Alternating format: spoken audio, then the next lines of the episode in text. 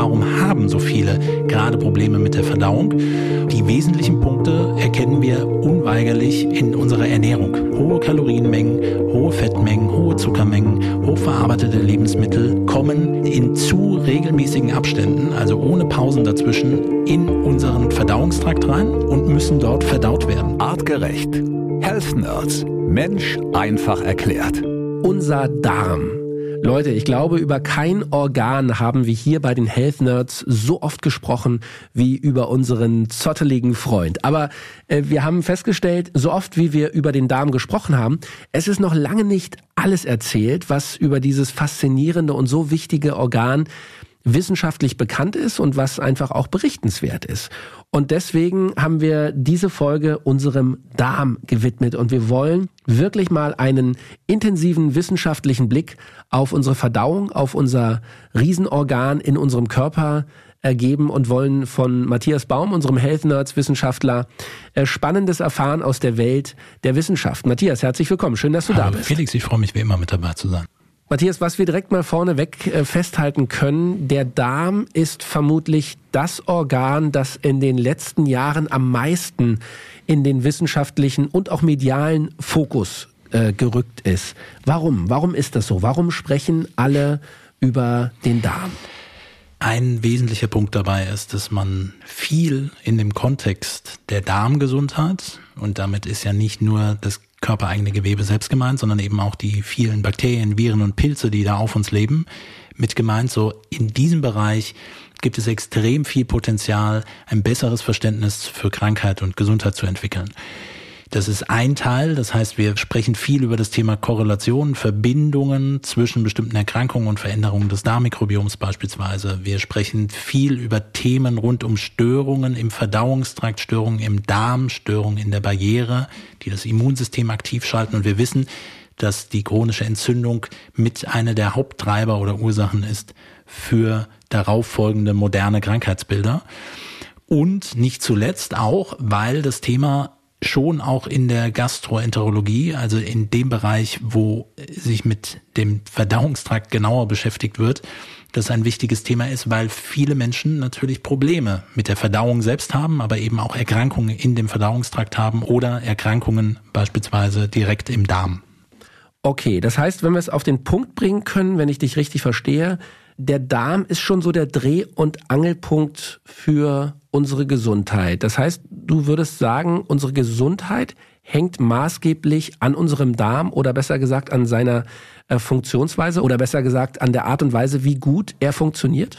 Definitiv. Es ist vor allen Dingen ein eine sehr große Fläche, ein sehr großer Bereich, wo man intervenieren kann und natürlich im Kontext der Ursachenforschung, also für bestimmte Beschwerden, die vielleicht im ersten Schritt auch gar nicht nur mit dem Thema Darmgesundheit oder nenne ich es mal Verdauungsbeschwerden oder ähnlichem in Verbindung stehen, dran gedacht wird. Bedeutet, hier haben wir die Möglichkeit, A, diagnostisch mehr herauszufinden, aber dann auch in der Therapie, also wir natürlich nicht, aber Therapeuten und Ärzte, die in den Bereichen arbeiten, finden in diesem Bereich natürlich die Möglichkeit, der Intervention. Und ja, ich sehe den Darm selbst schon als das Zentrum der Gesundheit, als eine wichtige oder wenn nicht sogar die wichtigste, aber auf jeden Fall von der Größe die größte Kontaktfläche zur Außenwelt die ein Organismus mit seiner Umwelt einnehmen kann. Und dort passiert sehr viel. Und nicht nur das Thema Nährstoffaufnahme, was wir brauchen, damit unser Körper richtig funktioniert, sondern eben auch Störungen, Probleme, die auftreten können, bezogen auf Entzündung, Dysbiose und vieles mehr, stehen damit unweigerlich in Verbindung. Und von daher sehe ich den Ansatzpunkt als sehr, sehr wichtig und elementar. Also wir wollen auch hier im Podcast euch heute ein paar konkrete Tipps geben zum Thema Darmgesundheit, Darmpflege, Darmsanierung, was man tun kann, um unseren Darm ähm, ja, flott zu halten, auf Trab zu halten, aber eben auch Ruhephasen zu geben und die Darmwand, Matthias hat es eingangs schon gesagt, dieses Leaky Gut Syndrom, dass also das Immunsystem daueraktiv ist, permanent Entzündungen ähm, entstehen, das ist das Problem und äh, was wir dagegen aktiv tun können, darüber wollen wir heute hier natürlich auch ein paar Tipps von Matthias bekommen. Lass uns trotzdem zum Start, Matthias, nochmal so ein paar Darmfakten auspacken. Was für äh, Rekorde und für Highlights gibt es, die wir zum Darm äh, hier unserer Community mitgeben können? Also ich nenne gerne gleich nochmal so ein paar Zahlen. Ich finde einen Punkt, das würde ich gerne, das dürfen sich jetzt alle einmal im Kopf vorstellen. Ähm, mir fällt es gerade ein, weil ich es erwähnt hatte mit der Kontaktfläche zur Außenwelt. Wir müssen uns den Darm als Darmrohr vorstellen. Und ähm, es ist wichtig zu verstehen, dass es das Ganze im Mundraum beginnt und am Anus endet. Und dazwischen passiert relativ viel und es sind unterschiedliche Abschnitte. Und wenn man es jetzt anatomisch genau betrachtet, würden wir ja heute quasi in Anführungszeichen nur über den Darm sprechen, sprich irgendetwas von Dünndarm bis Enddarm. Äh, ich würde schon auch Raum dafür lassen, mhm. über andere Abschnitte noch mitzusprechen, weil sie Einfluss nehmen können auch auf die Funktion des Darms oder dahinterliegender Abschnitte. Bedeutet, dieses Darmrohr ist nach innen gestülpt und das ist das, was ich immer schon häufiger erwähnt habe, der Kontakt zur Außenwelt. Das, wie gesagt, beginnt im Mundraum, zieht sich dann über die Speiseröhre in den Magen, in den Dünndarm durch und im Dünndarm selbst haben wir dann den Bereich, den Zwölffingerdarm, das Duodenum, wo sehr viel an Resorption des Speisepreis beziehungsweise der gelösten Stoffe, an Mikronährstoffen, aber eben auch Makronährstoffen, Fettsäuren, Kohlenhydraten, Aminosäuren aufgenommen werden sollen und dann im späteren Abschnitt des Dünndarmes weiter folgend. Dieser ist dann ungefähr sowas zwischen drei bis fünf Meter lang und am Ende folgt dann der Dickdarm, äh, der sich noch einmal um den Bauch rumlegt und in diesen Enddarm mündet. Da reden wir dann nochmal von anderthalb Meter Darm der letztendlich vorhanden ist. Und jetzt kann man ja sagen, das ist ja immer noch nicht, das ist ja nicht wirklich viel. Wenn wir über diese Kontaktfläche zur mhm. Außenwelt sprechen, müssen wir verstehen, dass der Darm wellenartig aufgebaut ist und obendrauf verschiedene Zotten sind. Und diese Zotten sind eine Oberflächenvergrößerung, dass Nährstoffe in der normalen Darmbeweglichkeit aufgenommen werden können.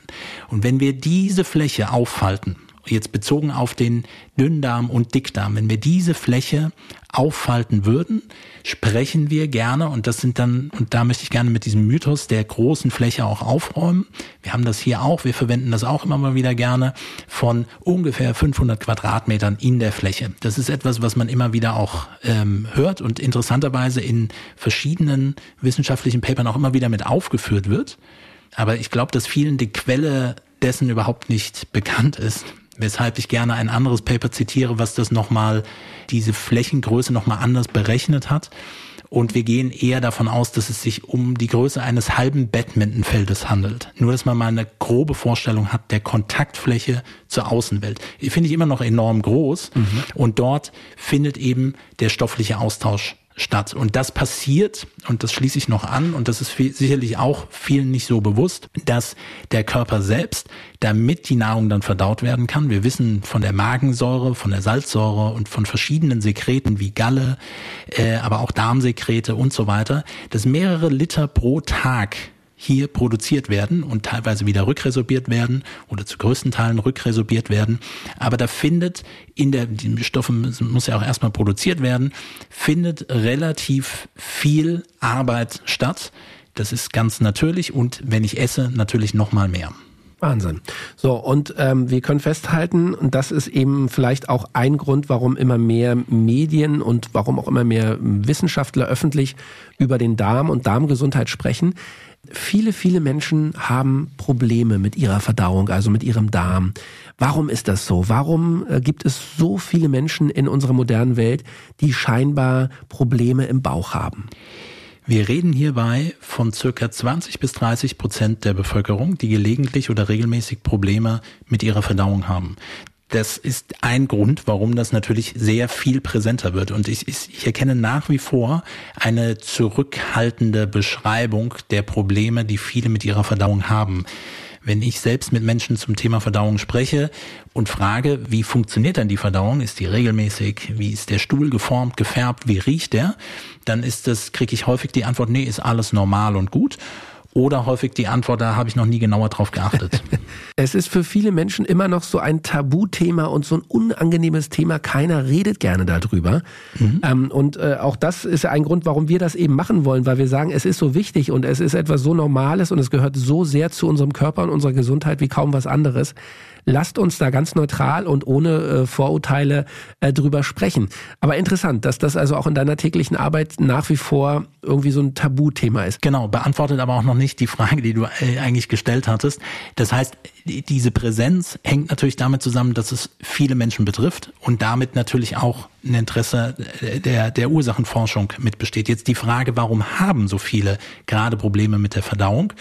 Und äh, die wesentlichen Punkte erkennen wir unweigerlich in unserer Ernährung, logischerweise. So, das heißt, die Eckpunkte, über die wir schon häufig gesprochen haben, einer westlichen Ernährung, hohe Kalorienmengen, hohe Fettmengen, hohe Zuckermengen, hochverarbeitete Lebensmittel, kommen in zu regelmäßigen Abständen, also ohne Pausen dazwischen, in unseren Verdauungstrakt rein und müssen dort verdaut werden. Und dieser Verdauungsprozess ist langwierig und komplex und er braucht eine gewisse Zeit und ist beeinflussbar durch andere nervale, also durch Nerven gesteuerte, aber eben auch durch äh, bestimmte Hormone oder Botenstoffe gesteuerte. Insbesondere das Thema Stress. Stress und Verdauungsprobleme gehen ganz häufig miteinander einher. Das heißt, warum haben immer mehr Menschen ein Problem damit? Wir könnten jetzt einzelne Dinge differenzieren von bestimmten Zusatzstoffen, auf die Leute reagieren. Wir könnten über, ähm, wie gesagt, die Eckpunkte einer westlichen Ernährung sprechen, die quasi den, den Verdauungsprozess vielleicht sogar verlangsamen, aber auf jeden Fall der Darm viele Aufgaben äh, oder sich sehr intensiv damit beschäftigen muss, dazu zu viel essen und zu viel Stress. So, wir finden für Verdauungsprobleme in unserem Lebensstil die Hauptfaktoren, warum sie immer mehr aufkommen. Und dann geht es eine Ebene weiter. Wenn es dann eine Störung gibt, wie beispielsweise eine Fehlbesiedlung im Darm, eine Dysbiose, dann hat das Einfluss nicht nur auf die Zusammensetzung der Bakterien, sondern die Bakterien produzieren für uns beispielsweise bestimmte Vitamine oder andere Formen von, ich nenne es mal Botenstoffen, sowas wie kurzkettige Fettsäuren, die wir für unseren Gesamtstoffwechsel auch benötigen. Wenn wir in einer Fehlbesiedlung sind, funktioniert das nicht so gut. Hinzu kommt, dass gegebenenfalls ein Missverhältnis für mehr Entzündung sorgt. Und dann gibt es, wie gesagt, Substanzen, die die Darmbarriere selbst auch durchlässiger machen können. Dazu zählen Stresshormone letztendlich auch. Und worauf ich hinaus will, ist, wenn dann das Immunsystem aktiv wird, erstmal nur im Darm. Und wir wissen, auch noch eine interessante Zahl, hat man auch immer mal gehört, dass ungefähr 70 bis 80 Prozent der Immunzellen im Darm sind. Und nochmal zur Vorstellung, der Darm selbst ist mhm. ein Rohr, dass die Kontaktfläche zur Außenwelt, das ist wie unsere Körperhaut, also die wir außen anfassen können. Das gleiche gilt für den Darm und immer hinter diesen Barrieren sitzen Immunzellen. Wenn die Fläche so groß ist, sitzen auch viele Immunzellen dort. Und jetzt wird das Immunsystem aktiv. Und jetzt gehe ich den Schritt weiter. Nachdem es schon eine Prädisposition gibt, kann es eben sein, dass bestimmte Themen wie Nahrungsmittelunverträglichkeiten bis hin zu allergischen Reaktionen bedingt sind, weil die Barrierefunktion nicht intakt ist. Das heißt, eher Giftstoffe auch eindringen können, das Immunsystem mehr aktiv äh, halten können und bestimmte Bakterien das auch noch mit beschleunigen. So, und dann habe ich eine, eine Grundvoraussetzung, die dann für noch mehr Verdauungsprobleme sorgt. Und wir können gleich gerne noch die Ebene weitergehen, was es dann systemisch für den Körper bedeutet. So oder ich muss es direkt ergänzen, weil der Punkt noch wichtig ist, warum auch, wie gesagt, so viele sich mit dem Thema Darm, Darmmikrobiom beschäftigen, weil es eben diese Korrelation, also diese Verbindungen, auch wissenschaftlich untersuchten Verbindungen, erstmal statistische Verbindungen zwischen einem veränderten Darmmikrobiom, einer durchlässigen Darmbarriere, chronischen Entzündungen zu anderen Erkrankungen gibt, die ganz woanders im Körper sind, wie beispielsweise im Gehirn. Oder mit Autoimmunprozessen einhergehen können oder mit Hauterkrankungen einhergehen können oder mit Problemen im Leberstoffwechsel und Leberverfettung einhergehen können all das eben begründet im Darm und es macht, hat natürlich ein gewisses Interesse, dass dieses breite Thema, wo man so viel dran forschen kann, auch noch mehr es sich lohnt, es zu entdecken. Ich glaube, dass die Eckpunkte einer darmgesunden Ernährung, einer artgerechten darmgesunden Ernährung und auch die passende Regeneration für den Darm ein wesentlicher Bestandteil der täglichen oder auch der wiederkehrenden saisonalen Praxis sein sollten und äh, wir in der Tiefe nicht alles bis ins letzte Detail analysieren können und so individuell im aktuellen Zeitpunkt darauf abstimmen können. Mhm. Das heißt, äh, ganz vereinfacht zusammengefasst, im Grunde unser Darm ist anders genetisch programmiert oder hat sich anders über Jahrhunderte, Jahrtausende entwickelt, als wir ihn heute in unserer modernen Welt ja einsetzen sozusagen oder fordern. Kann man das so zusammenfassen?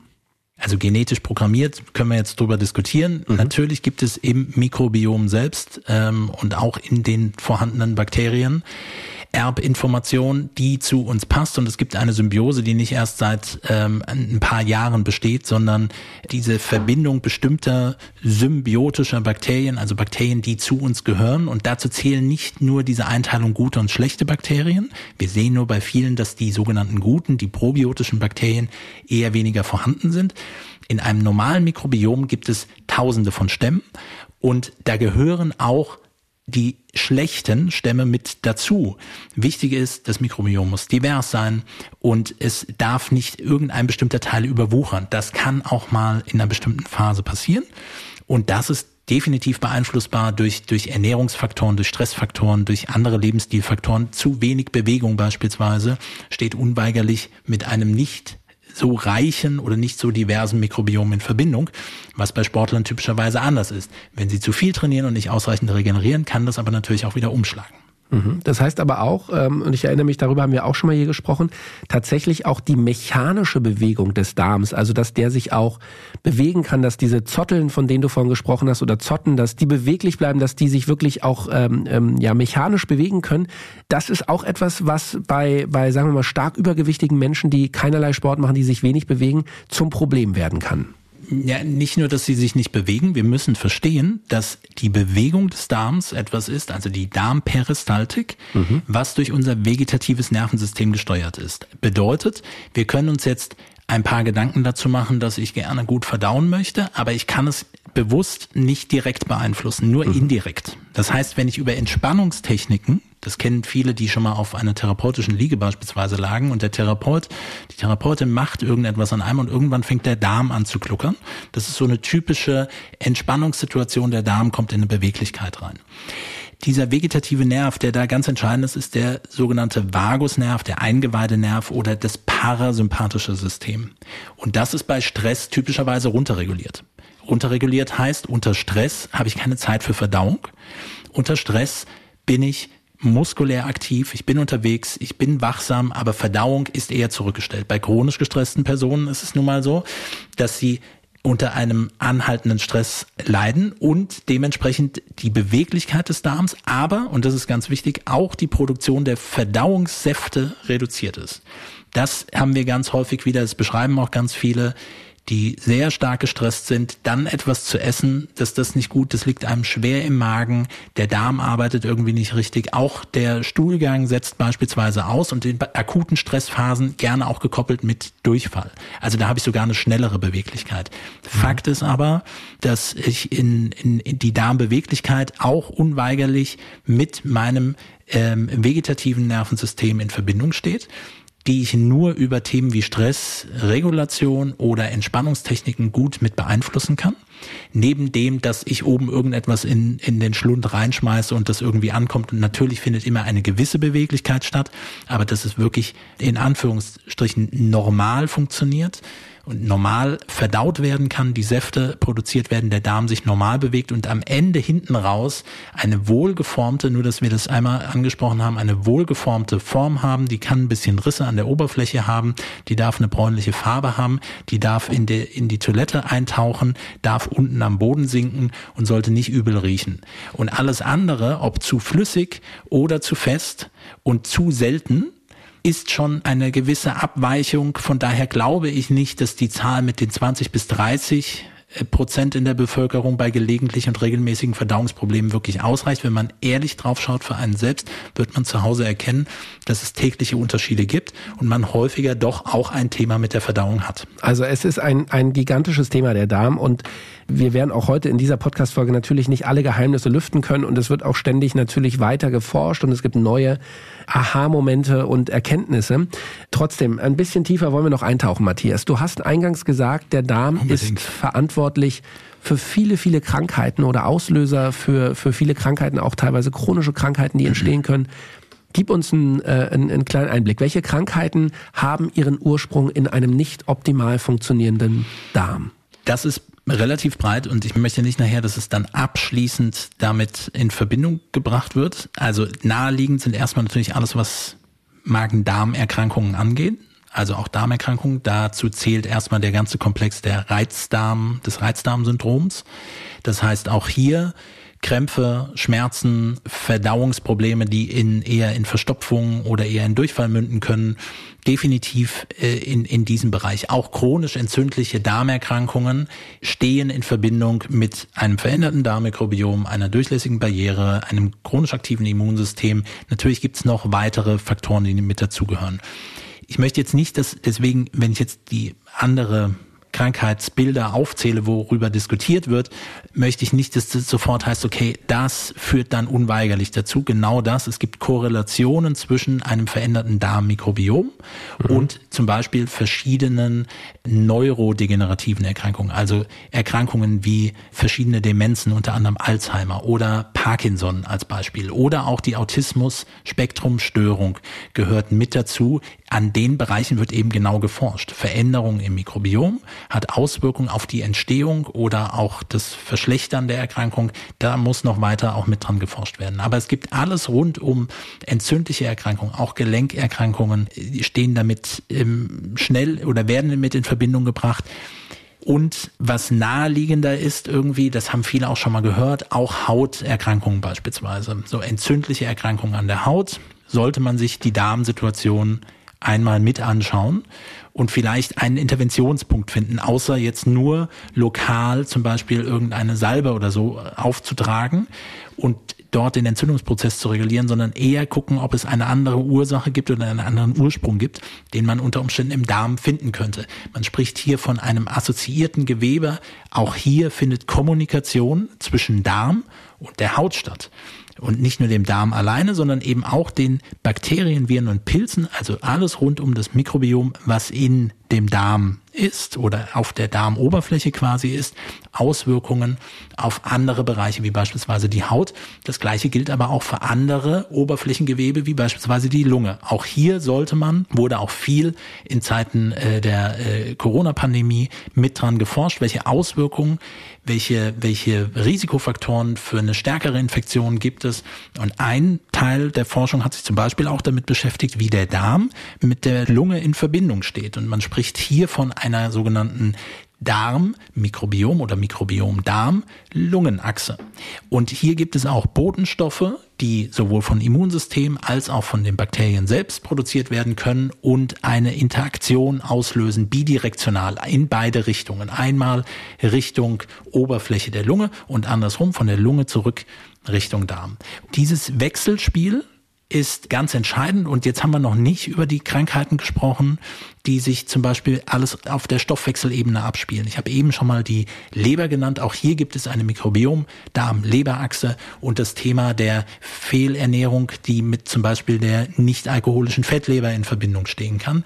Auch hier gibt es eine Vielzahl von Stoffwechselerkrankungen, auch rund um Typ 2 Diabetes, die mit einer der Ursachen sich im Darm vielleicht finden können.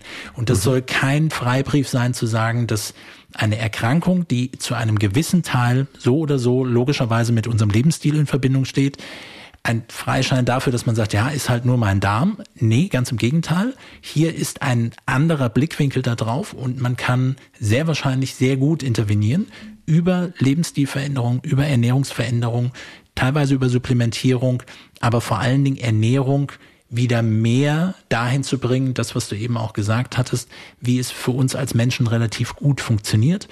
Fastenthemen gehören mit dazu, also intermittierende Fastenthemen, äh, möglichst natürliche Lebensmittel, auch eine pflanzenreiche, faserstoffreiche, das ist der Nährboden für die Bakterien, Ernährung, das sind zentrale Punkte. Und zum Schluss steht auch eine verändertes oder ein verändertes Mikrobiom, eine Dysbiose in Verbindung mit frühzeitigem und schnellerem Altern.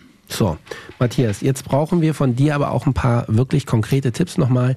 Was können wir denn alle sofort ändern oder tun, um unseren Darm zu unterstützen, um ihn gesund zu halten oder wieder gesund zu bekommen?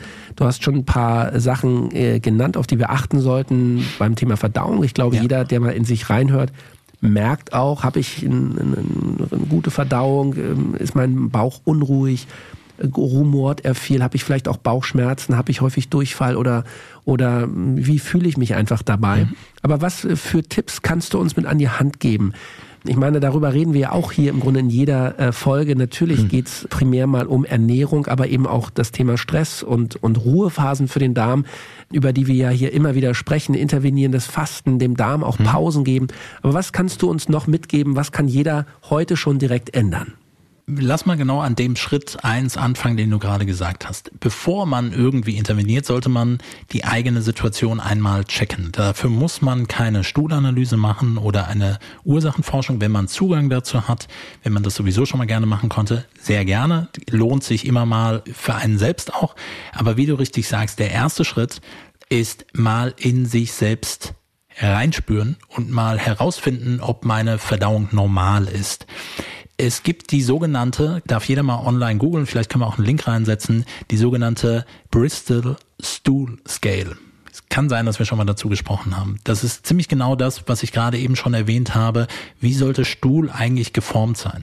Und es gibt Informationen zu Farbe und Geruch und wie gesagt, wenn man Auffälligkeiten erkennt rund um, ich muss sehr viel Klopapier verwenden, mein, ähm, meine Ausscheidungen schwimmen immer oben auf dem Wasser, dann ist der Fettanteil relativ hoch, dann kann Fett nicht gut verstoffwechselt werden, es ist sehr voluminös, es riecht sehr übel, ich muss sehr häufig die Klobürste verwenden, dann sind das erste Indikatoren, und ich sage es deshalb, weil wir wollen ja mit den Interventionen, die ich jetzt sage, auch einen gewissen Effekt mit feststellen können. So, das heißt, die Ausgangssituation, sei es auch Magenkrämpfe und auch in die andere Richtung sowas wie Sodbrennen, würde ich zu Beginn versuchen, erstmal für einen selbst mit zu beobachten. Man kann sich eine Woche Zeit nehmen, das vielleicht in einem Tagebuch mit, mitschreiben. Äh, wie häufig gehe ich auf Toilette und so weiter. So, das wäre für mich der Ausgangspunkt. Und dann bin ich voll und ganz bei dir, dass wir häufig drüber sprechen, aber nochmal in den wesentlichen Eckpunkten zusammengefasst. Ernährung in ein paar Schritten zu verändern. Und die Ernährung in ein paar Schritten zu verändern, die sich positiv auf den Darm auswirken können, ist auf jeden Fall eine faserstoffreiche Ernährung. Das mal ganz vorneweg, die wir hauptsächlich natürlich aus Gemüse und Obst gewinnen können, aus einer pflanzenbasierten Ernährung äh, am meisten rausziehen können. Mehr Faserstoffe bedeutet auch, dass sich das Stuhlvolumen verändern wird, bedeutet aber eben auch, dass die Bakterien eine gute Grundlage haben, um für uns aus diesen Faserstoffen, die für uns unverdaubar sind, wieder andere Stoffe bilden zu können. Ich habe eben schon mal diese kurzkettigen Fettsäuren mitgenannt. Das andere ist möglichst natürlich zu essen. Das heißt auch, wenn man die Möglichkeit hat, selbst anzubauen, jetzt im Moment wird es schwierig draußen, aber wenn man Zugangsquellen hat, auch von regionalen Produkten, quasi das natürliche Vorkommen aus dem Humus gehobene äh, Gemüse beispielsweise wirklich zu nehmen, weil die ist auch reich an Mikroorganismen. Also es ist gut, wenn man davon mehr konsumiert. Und was immer gut funktioniert, sind fermentierte Lebensmittel, die man mit ergänzen kann. Achtung, deswegen sage ich mal vorher checken, wie man sich selbst gerade dabei so fühlt bei diesen Veränderungen und welche Auswirkungen sie haben, weil es kann sein, dass sich das sehr schnell auf die Verdauung auswirkt, dass man das Gefühl hat, von zu viel Faserstoffen Bauchkrämpfe zu bekommen oder sehr schnell auf Toilette gehen zu müssen, weil man Durchfälle bekommt. Häufig haben das Menschen auch bei fermentierten Lebensmitteln. Das macht die Lebensmittel nicht schlecht, zeigt aber nur, es hat durchschlagende Effekte. Was viele dann tun ist, nee, ich esse das lieber nicht mehr, ich bleib bei meinen hochverarbeiteten Lebensmitteln und, und, und viel mehr. So, diese hochverarbeiteten Lebensmittel würden wir auch mit rausnehmen und wir versuchen Vielfalt quasi mit einzubauen. Und der andere wichtige Part im Ernährungskontext ist es, die Mahlzeitenfrequenz niedrig zu halten. Das heißt, nicht so häufig zu essen. Und wenn ich dann esse, Vielfalt mit einzubauen, die Komponenten, die ich gerade schon mit erwähnt habe, da gehören natürlich alles rund um eine artgerechte Ernährung mit dazu und eventuell auch das intermittierende Fasten. Das Ziel ist nicht, Kilokalorien einzusparen oder Gewicht zu reduzieren. Das kann man, wir haben das ja letzte Woche auch zu gesprochen, man kann das quasi damit auch aussteuern. Aber Ziel ist nicht weniger zu essen, sondern nur dem Darm eben eine gewisse Pause im Verdauungsprozess zu lassen. Das gehört definitiv mit dazu. Bewegung, habe ich schon erwähnt, ist eine ähnlich wichtige Komponente, die man braucht. Viel Bewegung, regelmäßige Bewegung, die sich positiv auf die Darmbeweglichkeit, auf die Darmbarriere und auch auf das Mikrobiom der, mit der Zeit mit auswirken können. Von daher steht Bewegung sehr weit oben mit dabei, regelmäßig über den Tag sich zu bewegen, intensive Einheiten mit einzubauen, aber auch Ausdauereinheiten mit einzubauen und wer Möglichkeiten dazu hat, gerne auch eine Art Krafttraining mit einzubauen. Die andere Komponente des Stressmanagements oder Entspannungstechniken, da ist die komplette Palette offen von Yoga über progressive Muskelrelaxation, über autogenes Training, über irgendwelche Meditationstechniken, das, was einem, was gut für einen funktioniert. Einfachster Trick ist an der Stelle immer irgendwas kombiniert gerne mit einer Atemtechnik, die man sich im Kopf etwas vorzählt, langsame Atemtechniken, um Stress und Entspannung und dementsprechend auch Darmbeweglichkeit quasi mit zu fördern. Also Stress zu reduzieren, Entspannung zu fördern und die Darmbeweglichkeit positiv mit zu beeinflussen. Das sind, glaube ich, so die wesentlichen Eckpunkte, womit man auf jeden Fall beginnen kann. Genau, mal bis dahin. Super. Ähm, was habe ich hier noch auf meiner ähm, Liste stehen, Matthias? Ein Thema, was ich auch immer wieder von dir schon gehört habe und auch von deinen Kollegen. Ihr Wissenschaftler sagt, unser Darm kommuniziert mit anderen Organen. Das klingt natürlich so erstmal sehr nach Science Fiction, aber wie meint ihr das? Was geht da konkret vor? Genau, so Science Fiction ist das gar nicht, sondern wir müssen halt verstehen, dass wir die Funktion nicht mit einem Anatomiebuch vergleichen können. Wenn ich das isolierte Organ mir betrachte, sage ich, okay, das ist der Darm, das nächste ist die Leber, da oben ist das Gehirn.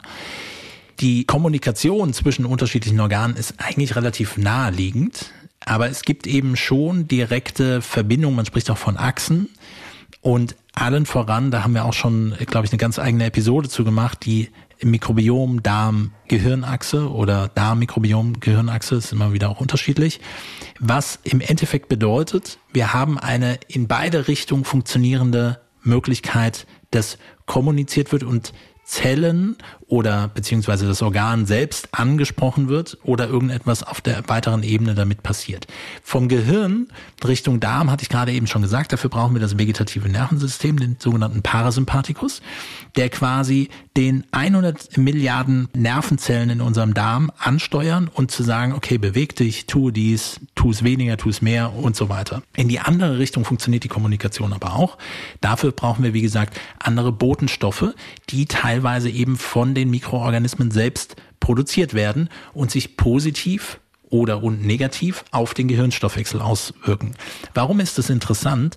Weil wir natürlich dadurch mehr verstehen, wie einmal unsere Organe miteinander im Austausch stehen und können dann auch erklären oder besser erklären, warum ein gestörtes Darmmikrobiom Auswirkungen auf meinen Hirnstoffwechsel nehmen kann und sich unter Umständen negativ auch mit Entzündungsprozessen in Verbindung negativ auf beginnend von Stimmungsthemen über bestimmte neurodegenerative Erkrankungen entstehen können.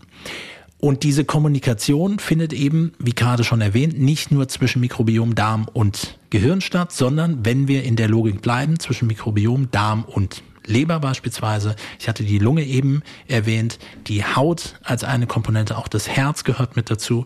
Das heißt, als Zentrum der Gesundheit, dort, wo wir alles von außen als Nährstoff äh, aufnehmen können und sehr viel Fläche ist, wo ein Immunsystem arbeiten kann, wo sehr viele Bakterien sind, viel weniger als man immer sagt. Man spricht von einer Billion, so viel ist es wahrscheinlich gar nicht, ist eher eine Null zu viel. Dass trotzdem sehr viele Zellen im Verhältnis Körperzellen zu Darm, Bakterien, Viren und Pilzen sprechen wir ungefähr von einem Verhältnis eins zu eins. Also ungefähr das, was wir an Zellen, Körperzellen haben, haben wir nochmal als Darmbakterien, Viren und Pilzen, die zu dem Mikrobiom auch mit dazu zählen, nochmal mit, mit vorhanden. Und hier gibt es einfach sehr viele Möglichkeiten, A, wie gesagt, der Kommunikation, aber eben auch Potenzial für Störungen. Und da lohnt es sich, glaube ich, sehr dran, noch weiter zu forschen, um das besser zu verstehen. Runtergebrochen kommen wir aus einer gesundheitswissenschaftlichen Perspektive meines Erachtens ganz häufig immer wieder auf die Kernthemen zurück. Ich weiß, es ist immer die Suche nach, ja, es ist dieses eine, also so reduktionistisch, es ist das eine Bakterium, es ist das eine kleine Thema und das ist die Ursache. Aber Fakt ist, unser Lebensstil passt einfach nicht zu dem, worauf wir eigentlich ausgelegt sind. Und da finden wir insbesondere, und wenn wir nur bei diesen Komponenten bleiben, Ernährung, Bewegung, Stressregulation, da haben wir einen riesengroßen Pool. Und wenn man das natürlich nicht nur einmal umsetzt, sondern regelmäßig umsetzt, einen riesengroßen Pool, positiv unsere Gesundheit zu beeinflussen, den Darm zu beeinflussen und eben auch andere Organe im Umkehrschluss bezüglich der Kommunikation zueinander beziehungsweise untereinander. Matthias, wir sind schon wieder am Ende unserer Health Nerds äh, Episode angekommen. Ähm, ich will aber nicht schließen, äh, ohne dir noch äh, drei kurze Fragen zu stellen. Und ich bitte dich um eine wirklich kurze, schnelle Antwort. Ja. Also, Thema Darmspiegelung. Was passiert da und warum sollten wir das ab einem bestimmten Alter alle machen? Ich würde noch in Frage stellen, ob das wirklich alle machen müssen. Ich weiß natürlich, dass das eine grundlegende Empfehlung ist. Was wird dort gemacht? Ähm, letztendlich wird über ein, eine Kamera ähm, rektal eingeführt und man schaut sich die Darmsituation an. Wir müssen hier unterscheiden zwischen dessen, was man sich in der Stuhlanalyse anschaut, nämlich Nahrungsrückstände oder beispielsweise Darmbakterien oder die Darmflora oder das Darmmikrobiom. Sicherlich ist das nochmal etwas anderes. Das ist der eine Teil. Und wir gucken dann quasi oder mit der Kamera wird geschaut, ob es beispielsweise Polypen, also Auswucherungen gibt äh, oder irgendwelche anderen Blutungsstellen oder ähnlichem oder auch bei entzündlichen Darmerkrankungen auch wirkliche Herde, die man erkennen kann. Was man nicht erkennen würde, wäre so etwas wie Leaky Gut. Also das ist sowieso eher ein Thema des Dünndarms. Das wird, da würde man gar nicht hinkommen. Aber würde ich jetzt letztendlich die Darmspiegelung machen, würde man jetzt nicht die kleinen histologischen, also das würde man eher unter dem Mikroskop erkennen können oder an bestimmten anderen Markern festmachen. Das würde man nicht sehen.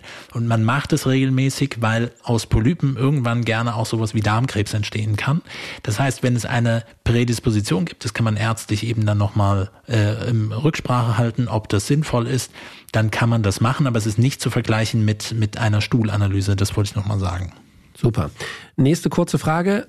Eure artgerecht Reset Darmsanierung. Warum ist das eine gute Sache und auch zum Beispiel ein gutes Geschenk zu Weihnachten? Ist auf jeden Fall ein sinnvoller Einstieg. Einmal, um sich mit unseren Themen rund um artgerechte Ernährung näher auseinanderzusetzen. Dann den Punkt, den ich eben schon gesagt habe, man kann viel diagnostizieren, man kann viel messen. Ich glaube, dass das eigene erstmal auch beginnt, in sich reinhorchen und zu erkennen, dass es da vielleicht etwas gibt, sinnvoll ist. Wir haben ja viele, die das wirklich auch in der Regelmäßigkeit machen und die Darmgesundheit und auch Darmregeneration, Ernährungsthemen ähm, und eigentlich auch so einem Programmablauf, das regelmäßig durchzuführen, macht definitiv auch für Otto Normalverbraucher Sinn. Ersetzt aber nicht die gegebenenfalls therapeutische Intervention oder müsste dann dementsprechend angepasst werden. Matthias, hochspannend, unser Darm. Es ist Wahnsinn, was es äh, über dieses Organ zu berichten und zu erforschen gibt. Und ich bin sicher, es gibt in unserer Community auch wieder Fragen dazu. Vielleicht habt ihr auch ganz konkrete Fragen, die euch betreffen, eure Verdauung betreffen oder allgemeine Themen. Ähm, dann stellt sie uns gerne per Instagram, Direct Message, bei Facebook. Ihr könnt auch über artgerecht.com uns per E-Mail kontaktieren. Wir freuen uns, eure Fragen zu beantworten. Heute in einer Woche in der Health Nerds Sprechstunde stehen Matthias und seine Kollegen wieder Rede und Antwort. Matthias, herzlichen Dank. Ich bin Felix Möse. Sag, Leute, bleibt uns gewogen und bleibt gesund. Vielen Dank. Artgerecht. Health Nerds. Mensch einfach erklärt. Ein All Ears on You Original Podcast.